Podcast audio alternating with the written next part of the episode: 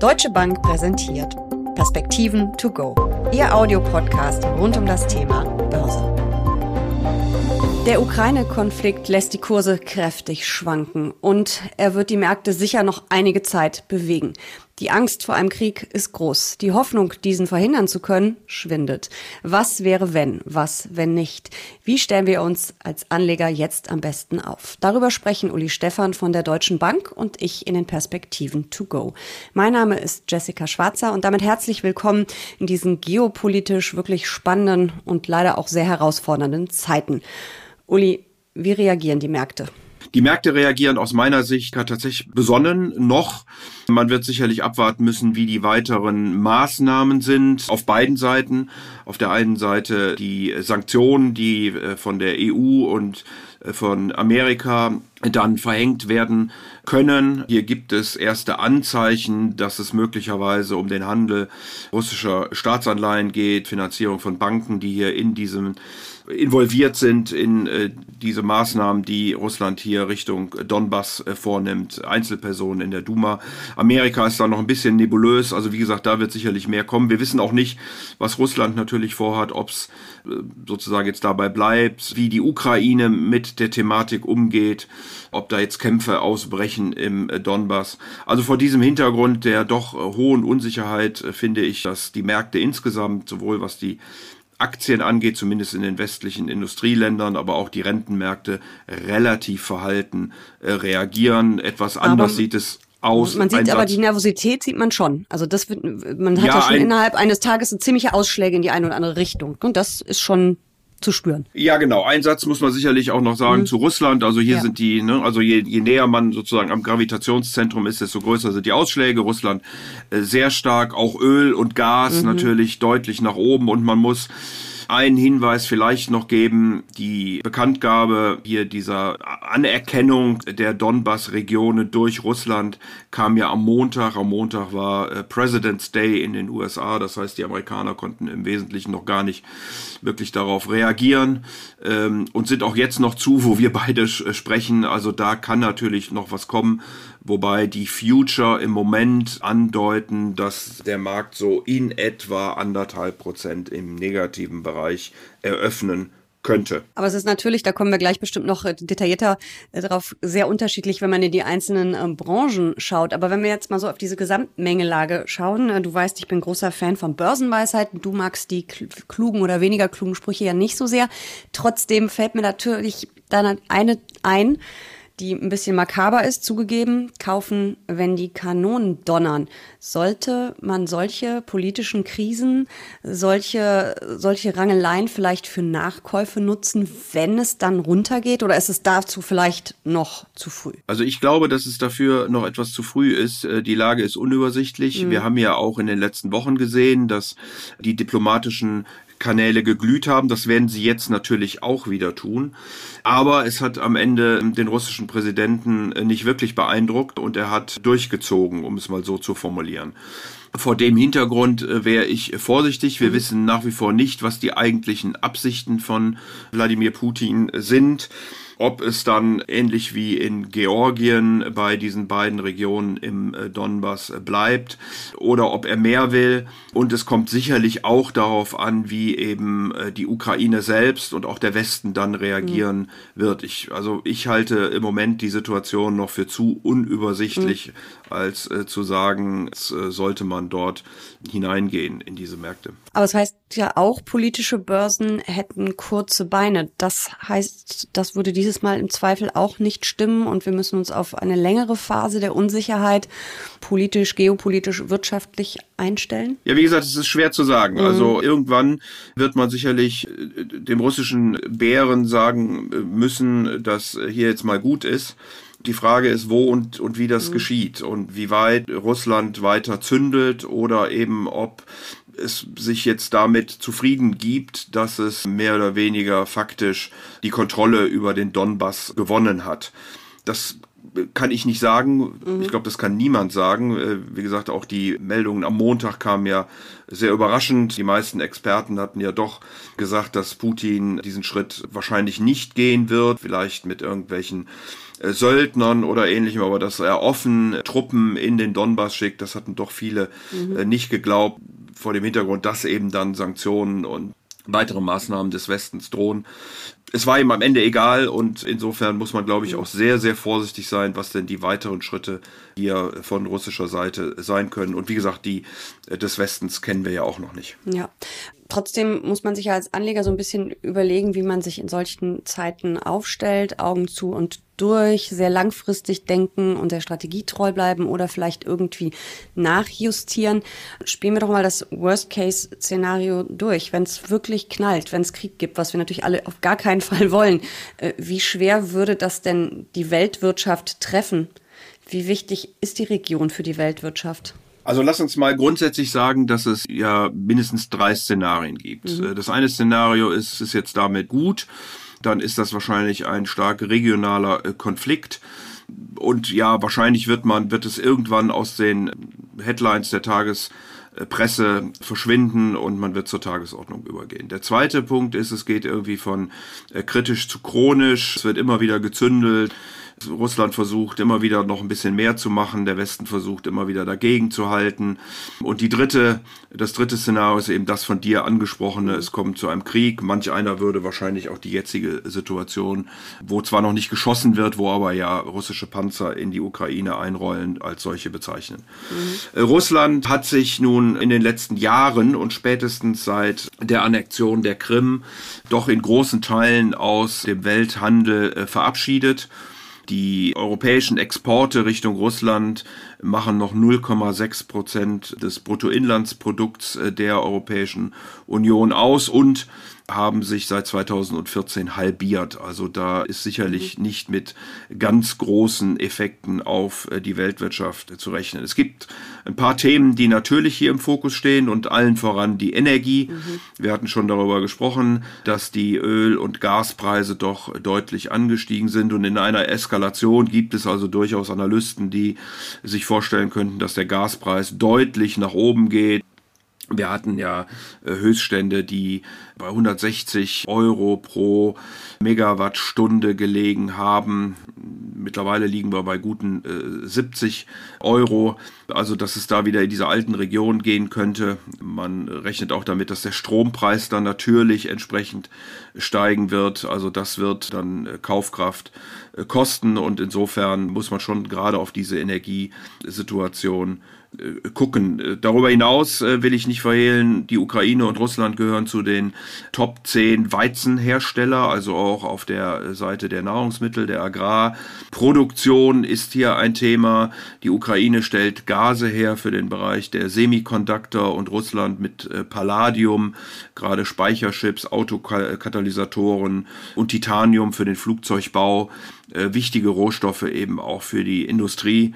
Und äh, wie gesagt, je nachdem, wie es eskaliert mhm. und wie die Sanktionen ausfallen und wie auch Russland darauf reagiert, sind natürlich dann die entsprechenden mhm. Industrien davon betroffen. Schauen wir doch mal auf die Industrien, also mit Blick auf Export, Importe. Ähm, welche Branchen wären besonders betroffen, welche nicht ganz so sehr? Also von den steigenden Energiepreisen wahrscheinlich alle Branchen und äh, wir Privatanleger oder Privatverbraucher natürlich auch. Da fällt mir gleich wieder das Wort Inflation ein. Ähm, die Notenbanken werden da sicherlich auch drauf schauen. Ähm, also was kann in dieser Gemengelage alles passieren?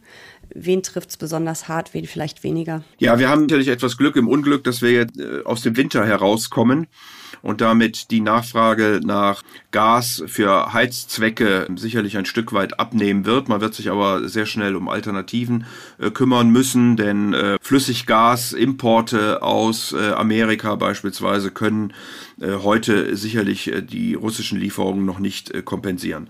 Insofern hast du völlig recht. Es sind natürlich Kaufkraft bei den privaten Haushalten betroffen, aber auch die Industrie, vor allen Dingen dann die energielastige Industrie, die hier mit deutlich höheren Preisen wird rechnen müssen. Also Aluminium, Stahl, Zement, Chemie. Ähm, das sind sicherlich Bereiche, die sehr, sehr energielastig sind und äh, hier negativ betroffen sind. Darüber hinaus stärksten betroffen wahrscheinlich die Airlines, also die Fluggesellschaften, höhere Energiepreise und Reisebeschränkungen. Energiepreise machen ja gerade im Flugverkehr doch einen, einen nennenswerten Anteil der Kosten aus. Consumer Staples, also auch die Güter des privaten Konsums, die man täglich braucht. Äh, die sind mit diesen Staples gemeint, im Gegensatz im Grunde genommen zu Luxusgütern oder Dingen, die man eben nur kauft, wenn es einem besonders gut geht. Die sind auch negativ betroffen. Äh, hier ist ein relativ höheres Export, äh, sind relativ höhere Exportverbindungen in, nach Russland vorhanden. Die Transportkosten und auch die Inputpreise dürften steigen. Hier rechnen Analysten in ersten Schätzungen, man muss da immer sehr vorsichtig sein, erste Schätzungen, möglicherweise minus fünf bis zehn Prozent bei den Gewinnen. Das sind die beiden Sektoren, also Fluggesellschaften und Konsumgüter, die am stärksten betroffen sind. Dann sicherlich Autos, ein Anteil von unter drei Prozent der Gewinne Richtung Russland, aber die Margen dürften zusammenlaufen, weil auch Produktionsstätten in Russland sind. Materialien, auch hier unter drei Prozent äh, Gewinnanteil in Russland. Wahrscheinlich haben viele Unternehmen hier eine gewisse Preissetzungsmacht, so dass sie höhere Preise weitergeben können. Wir reden ja ohnehin über Engpässe in diesem Sektor und äh, sehen ja, dass die Preise weitergegeben werden. Also die Inflation wird sozusagen dann natürlich auch weiter angeschoben. Die Industrie minus weniger als 2% äh, Exposure in Russland. Deutschland etwas mehr. Hier geht es vor allen Dingen natürlich um Maschinen, die in, der, in den Minen genutzt werden also bei der Exploration von Rohstoffen. Hier könnten sogar die Margen äh, um bis zu ein Prozentpunkt äh, zurückgehen und am Ende sind es natürlich auch die Finanzwerte, die möglicherweise Kreditausfälle haben. Wir hören eben erste Sanktionen in diesem Bereich. Äh, SWIFT ist sicherlich in der Diskussion. Da sind die Banken sehr unterschiedlich. Erklär natürlich, doch einmal, was SWIFT ist, bitte. Natürlich betroffen aber ähm, im Durchschnitt könnte auch das eben äh, zu Problemen auf der mhm. Bankseite führen. SWIFT ist ein internationales äh, Zahlungsabkommen, muss man sagen. Im Grunde genommen ist es eine Genossenschaft aus 11.000 äh, Finanzinstituten, die sich zusammengeschlossen haben. Eigentlich in Belgien sitzt, die Rechenzentren aber in den Vereinigten Staaten von Amerika. Hier gibt es einen sogenannten SWIFT-Code. Äh, heute würde man Big-Nummer sagen, die äh, die Banken verwenden, um sich gegenseitig äh, zu akzeptieren, um Zahlungsverkehr international zu akzeptieren. Und wenn man Russland von diesem SWIFT-Abkommen aussperrt, dann können eben die russischen Banken nicht mehr ohne weiteres an diesen internationalen Zahlungsverkehr teilnehmen. Es bedeutet aber auch, dass es natürlich entsprechend schwieriger wird, russische Rohstoffe oder ähnliche Güter dann äh, zu bezahlen. Also das wäre natürlich schon ein, ein harter Schlag. Wir werden sehen, ob sich die Amerikaner oder die Europäer zu diesem Schritt durchringen können. Hat es schon gegeben in Nordkorea und auch in, bei den Iran-Sanktionen, äh, dass dieses SWIFT-Abkommen hier für die Länder ausgesetzt wurde. Ähm, nun hast du ja eine ganze Reihe Branchen genannt, die in der mehr oder weniger stark betroffen sein könnten. Kann man das an der Börse schon ablesen? Weil wir sagen ja immer, dass an der Börse die Zukunft gehandelt wird. Sieht man da schon so die vermeintlichen ähm, ja, großen Krisenverlierer und die weniger großen Krisenverlierer, dass die Kurse entsprechend äh, weniger stark oder stärker unter Druck sind? Ja, sieht man schon. Also wir haben vor allen Dingen natürlich auch Profiteure, mhm. die bei Öl und Gas liegen. Hier erwartet man Gewinnsprünge von 15 bis 20 Prozent. Auch die Versorger könnten eben mehr äh, verdienen, weil sie Preise weitergeben. 10 äh, bis 20 Prozent. Hier muss man ein bisschen auf die Regierungen achten. Äh, und gerade bei Öl und Gas haben wir eben schon year to date gesehen, dass die Kurse doch deutlich angezogen sind. Äh, andere Branchen sind natürlich negativ betroffen. Äh, es ist jetzt etwas schwieriger raus, oder man müsste dann genau auseinanderklamüsern, was denn aufgrund des Zinsanstieges, wir reden ja auch über Inflation, wir reden über die Notenbanken, betroffen ist, wie beispielsweise die Technologie, die bis auf diese Fragestellung von Palladium kaum, äh, wie gesagt, von Russland betroffen ist. Aber sie ist eben vom Zinsanstieg betroffen und äh, das müsste man dann genau auseinandernehmen. Aber man sieht beispielsweise an den Ölwerten, die in diesem Jahr schon die breiten Indizes um 15, über 15 Prozent outperformt haben, dass natürlich auch die Anleger hier mit äh, Blick auf äh, diesen Ukraine-Konflikt reagieren. Ein Thema, was ja immer wieder angesprochen wird in diesem ganzen Komplex, ist Nord Stream 2. Wie sieht's denn da aus? Ja, Nord Stream 2 ist sicherlich ein großes Projekt für die Gasversorgung Europas. Ob es unbedingt gebraucht wird, da gibt es sehr unterschiedliche Stimmen zu. Am Ende des Tages ist es aber ein politisches Projekt. Osteuropäische Länder sind gegen dieses Projekt, weil sie politischen Einfluss glauben zu verlieren. Wahrscheinlich ist das auch so. Die Ukraine hat äh, sicherlich ihre Pipelines auch als Faustpfand für Russland. Russland äh, exportiert 78 Prozent seiner Gasexporte in die EU. Ähm, und insofern äh, ist es natürlich wichtig für die Ukraine hier zu sagen, wir besitzen die Pipelines und ihr müsst uns, äh, müsst euch Russland mit uns einigen, wenn ihr über dieses wenn ihr Gas weiter nach Europa exportieren wollt. Die Meldung, die jetzt hier frisch reinkommen, sagen, dass die Bundesregierung die Zertifizierung von Nord Stream 2 gestoppt hätte. Das, wie gesagt, hat nicht direkten Einfluss auf die Menge der potenziellen Lieferung von Gas nach, von Russland nach äh, Europa, äh, ist ein äh, deutlicher politischer Fingerzeig und kann natürlich als Signal auch nochmal am Energie sprich am Gasmarkt äh, gewertet werden. Äh, preiswerter wird Gas dadurch äh, ganz sicher nicht.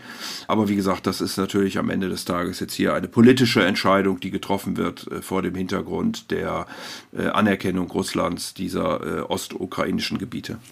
Wie sieht's denn mit Gold aus? Es gilt ja als die Krisenwährung schlechthin. Der Goldpreis müsste doch eigentlich im Augenblick durch die Decke gehen. Ja, der Goldpreis ist äh, schon das ganze Jahr angezogen. Das liegt wohl sicherlich an geopolitischen Themen als äh, sozusagen sicherer Hafen. Es liegt aber eben auch an den doch hartnäckig hohen Inflationszahlen, wo Gold immer noch als äh, besondere Absicherung gilt. Insofern sehen wir einen Anstieg von knapp unter 1800 Dollar pro Unze auf knapp 1900 Dollar pro Unze. Aber auch hier wieder der Hinweis, dass äh, die Märkte doch äh, relativ ruhig noch reagieren, weil zuletzt die Goldpreise sogar mit eben äh, dieser Rede gestern von Wladimir Putin äh, im russischen Fernsehen und äh, der Anerkennung ähm, der Donbass-Regionen, dass der äh, Goldpreis vor diesem Hintergrund sogar wieder ein Stückchen zurückgelaufen ist. Du hast nochmal das Wort Inflation genannt. Ähm, müssten die Notenbanken in irgendeiner Form reagieren, wenn wir jetzt wirklich einen Energiepreisschock erleben, wenn die Inflation vielleicht sogar durch die Decke geht. Da gibt es ja einige Warnungen auch schon, wenn es zum Krieg kommt, äh, wenn die Situation weiter eskaliert, ähm, dass das eben wirklich äh, zu heftigen Preissteigerungen kommen könnte? Ja, das ist äh, sicherlich ein großes Thema, Jessica. Es gibt erste Analysten, die aber auch darauf hinweisen, dass natürlich die Ukraine mit einem Energiepreisschock das Potenzial hätte, die Weltwirtschaft in eine Krise, in eine Rezession möglicherweise hineinzuschubsen. Und die, die, die, die Frage ist jetzt, wie werden die Notenbanken darauf reagieren? Werden sie eher auf die Inflation gucken? ähm, und sagen, das ist unser Hauptmandat, vor allen Dingen in Europa ist das ja so, werden wir äh, gegen die Inflation dann energischer sogar noch vorgehen müssen. Oder aber guckt man auf die Konjunktur und sagt, in einem solchen Umfeld werden wir wenig gegen diese Inflation tun können mit äh, höheren Zinsen, weil sie eben einem besonderen externen Schock unterliegen und äh, müssen deswegen unser Augenmerk eher Richtung Konjunktur richten und damit sogar etwas vorsichtiger bei den Zinsanhebungen vorgehen. Ist, glaube ich, heute noch nicht ausgemacht. Die Europäische Zentralbank wird im Laufe der Woche zu einem informellen Treffen zusammenkommen vor dem ECOFIN, äh, Eurogruppen treffen dann am Wochenende, also Freitag, Samstag. Äh, vielleicht äh, kommen dann erste Hinweise, aber nach dem, was man gehört hat, äh, so zwischen den Zeilen auch von einigen Notenbankern, könnte es tatsächlich sein, dass zumindest die Europäische Zentralbank dann etwas vorsichtiger ist. Äh, Zinsanhebungen, dass man äh, sowieso ja zuerst mal über das Kaufprogramm geht, also dieses einschränken wird. Äh, die Amerikaner tagen dann am 16. März Da wird man ähm, sicherlich eine erste Zinserhöhung sehen, aber dann reden wir ja immer noch von quasi 0 auf, auf 0,25, also den ersten Schritt. Äh, hier werden sechs weitere Schritte erwartet, ähm, aber das hängt dann sicherlich auch davon ab, wie groß äh, dieser Energiepreisschock ausfällt und wie sehr die Konjunktur negativ äh, betrifft, denn die amerikanische Notenbank kann am Ende auch kein Interesse daran haben, hier Amerika in die Rezession äh, zu treiben vor dem Hintergrund der Probleme, die dann mit diesen hohen mhm. Energiepreisen ohnehin verbunden sind. Nun wissen wir ja wirklich nicht, wie das weitergeht, ob es doch noch zur Entspannung kommt oder es eben eine weitere Eskalation geben wird. Muss ich als ähm, relativ langfristig orientierte Anlegerin, die sehr breit streut, äh, muss ich reagieren? Sollte ich ein bisschen Gold beimischen? Muss ich den Fuß ein bisschen vom Gas nehmen? Würdest du jetzt schon was unternehmen? Weil wir sehen zwar größere Ausschläge an den Märkten, aber der Schaden ist bisher ja relativ gering. Macht es Sinn, noch ein paar Gewinne mitzunehmen und lieber abzuwarten? Was würdest du mir empfehlen? Das kommt äh, total auf den Anlagehorizont und die Risiko Jahre. und die Risikoeinstellungen an, mhm. nicht wahr? Wer jetzt den Mut hat einzusteigen, muss eben auch aushalten können, wenn der Kurs nochmal entsprechend runtergeht. Wenn man das nicht aushalten kann, dann sollte man es äh, wirklich lassen. Insofern würde ich darauf gucken und würde mir mhm. überlegen, wie ist meine strategische Position, wie viel Risiko äh, will und kann ich aushalten und eingehen. Und dann müsste man äh, streng genommen, wenn man also sozusagen theoretisch sauber vorgeht, eigentlich immer rebalancen und müsste sagen, wenn ich dann einen äh, kleineren Aktienanteil habe, müsste ich eigentlich streng genommen nachkaufen. Mhm. Äh, dafür müsste ich eigentlich auch sehr diszipliniert, wenn es nach oben geht, dann immer wieder verkaufen, also antizyklisch eigentlich mhm. agieren. Ob das jetzt in dieser besonderen Situation, wie gesagt, richtig ist, da würde ich noch ein bisschen mhm. zuwarten. Aber wahrscheinlich, wenn man einen langen Horizont hat und wenn man Risiko gut aushält, dann kann man sicherlich über eine entsprechende Rekalibrierung des äh, Portfolios nachdenken. Nun ist es bei mir aber ja so, ähm, du weißt, ich bin sehr äh, risikoaffin. Ich habe eine sehr hohe ähm, Aktienquote. Ich mache mein Rebalancing einmal im Jahr zwischen Weihnachten Neujahr und Neujahr und bei höheren Schwankungen eben auch nochmal. Versuche es immer über Zukäufe. Nun habe ich das Spielchen gerade gemacht, äh, nachdem wir äh, die kleineren Korrekturen hatten, äh, nachdem eben die Zinswende ähm, Formen angenommen hat. Das ist aber nun gerade wie lange her? Drei Wochen. Ich müsste also jetzt eigentlich schon wieder ran. Äh, Finde ich gefühlt. Ähm, ganz schön hektisch das Jahr bisher, oder? Also die Ukraine hatten wir sicherlich so nicht auf dem, mhm. auf dem Schirm. Äh, wir, uns war aber klar, dass das erste Quartal äh, problematisch werden könnte vor dem Hintergrund äh, Corona noch, Lieferketten, Energiepreise. War das eigentlich zu, zu sehen, auch in Zinswende. Jetzt kommt nochmal die Ukraine obendrauf und wir haben sozusagen so scheibchenweise ein Thema nach dem anderen, was wir hier abhaken können oder auch nicht abhaken können ich glaube schon, dass äh, die Zinswende äh, weiterhin ein Thema sein wird. Ich glaube oder hoffe, dass Omikron und die Lieferketten äh, sich irgendwann im Laufe des Jahres verbessern können. Und wie gesagt, bei, der, bei dem Ukraine-Konflikt gibt es drei Szenarien.